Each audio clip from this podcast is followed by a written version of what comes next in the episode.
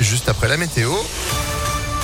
Et puis l'info avec Léo Ardorel, bonjour. Bonjour à tous. Au moins 4 morts dans une nouvelle fusillade aux États-Unis. Un homme a ouvert le feu sur le campus d'un hôpital hier soir à Tulsa, dans l'Oklahoma.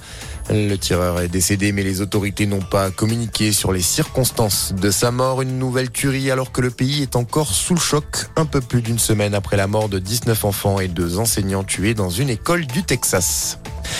Amber Heard, reconnue coupable de diffamation envers Johnny Depp, elle accusé l'acteur de violence conjugale dans une tribune publiée en 2018 par le Washington Post. Elle devra donc lui verser 15 millions de dollars de dommages et intérêts. La décision a été annoncée hier soir après 13 heures de délibération et 6 semaines d'audience. Le jury a également condamné Johnny Depp à verser 2 millions de dollars à l'actrice pour diffamation. À l'étranger toujours, le début de quatre jours de festivités au Royaume-Uni. Les Britanniques célèbrent à partir de ce jeudi les 70 ans de règne d'Elisabeth II, un jubilé de platine qui va donner lieu à de nombreuses célébrations. Une parade avec 1500 soldats est notamment prévue. Aujourd'hui, la famille royale apparaîtra aussi sur le balcon du palais de Buckingham. Il maintient sa version mais esquisse un début de mea culpa? Gérald Darmanin a été entendu hier par le Sénat avec la ministre des Sports Amélie Oudéa Castera quatre jours après le chaos autour de la finale de la Ligue des Champions au Stade de France.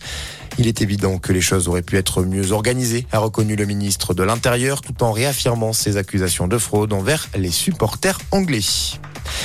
Un mouvement social inédit au Quai d'Orsay. Pour la deuxième fois en 20 ans, les diplomates sont appelés à la grève aujourd'hui. Ils protestent notamment contre la réforme de la haute fonction publique qui prévoit que les hauts fonctionnaires ne soient plus rattachés à une administration spécifique et soient invités à en changer tout au long de leur carrière. Et puis en tennis, Casper Ruth et Marin Cilic se retrouveront en demi-finale de Roland Garros. Aujourd'hui, place aux demi-finales dans le tableau féminin. La polonaise Iga Swiatek affronte la russe Daria Kazaktina et l'italienne Martina Trevisan fait face à l'américaine Coco Goff. Très bonne matinée à tous. Merci beaucoup. Retour de l'info. Ce sera à 6h30 sur Impact FM. Restez informés en attendant. ImpactFM.fr. 6h02.